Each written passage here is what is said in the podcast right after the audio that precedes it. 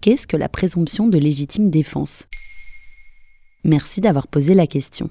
Le 2 mai 2022, une manifestation organisée par le syndicat Alliance rassemblait 500 policiers place Saint-Michel à Paris, à quelques centaines de mètres du palais de justice. Ils dénonçaient la mise en examen, quelques jours plus tôt, d'un gardien de la paix de 24 ans pour homicide volontaire. Il avait tiré une dizaine de coups de feu sur une voiture qui fonçait sur ses collègues près du pont Neuf à Paris, tuant deux personnes dans le véhicule et en blessant une troisième.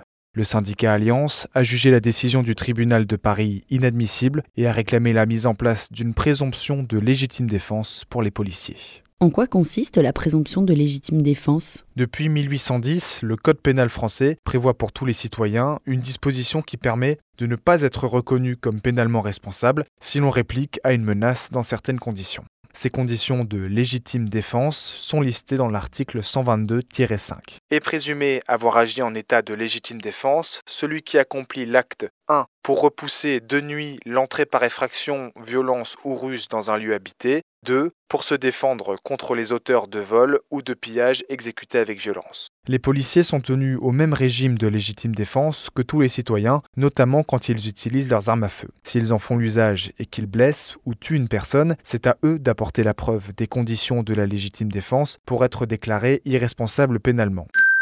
La présomption de légitime défense, réclamée par le syndicat Alliance, vise à inverser la charge de la preuve. En résumé, à chaque fois qu'un policier blesserait ou tuerait quelqu'un avec son arme, ce ne serait plus à lui de démontrer que c'était de la légitime défense, mais à ceux qui l'accusent d'avoir abusé de son arme de le prouver.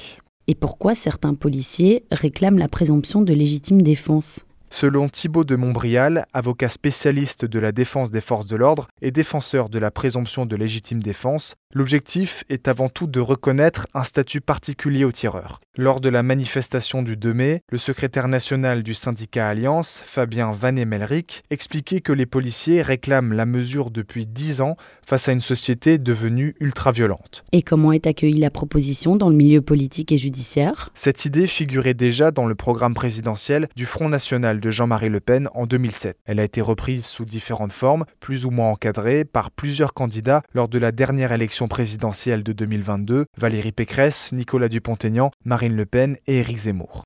Elle est globalement très mal accueillie par le milieu de la justice. Dans un article paru en avril 2022 dans le journal Libération, le président du syndicat national de la magistrature, Niels Monsara, la juge hyper problématique et pas nécessaire car les policiers peuvent selon lui facilement justifier leur action, notamment lorsqu'ils rédigent les procès-verbaux. Lors de la campagne présidentielle, Emmanuel Macron s'est également déclaré contre cette disposition. Elle n'est d'ailleurs pas réclamée par l'ensemble des policiers. Plusieurs syndicats, comme Unité SGP Police, n'ont pas participé à la manifestation du 2 mai. Voilà ce qu'est la présomption de légitime défense. Maintenant, vous savez, un épisode écrit et réalisé par Jules Hauss. Ce podcast est disponible sur toutes les plateformes audio et pour l'écouter sans publicité, rendez-vous sur la chaîne Bababam Plus d'Apple Podcast.